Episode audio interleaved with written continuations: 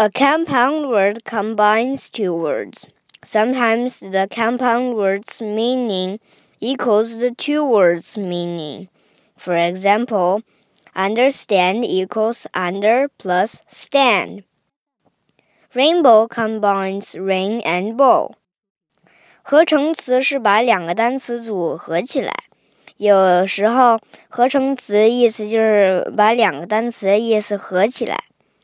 例如，understand 就是 under 加上 stand，rainbow 就是 rain 和 bow 组合在一起。rainbow 的意思彩虹，也是 rain 雨和 bow 弓的组合。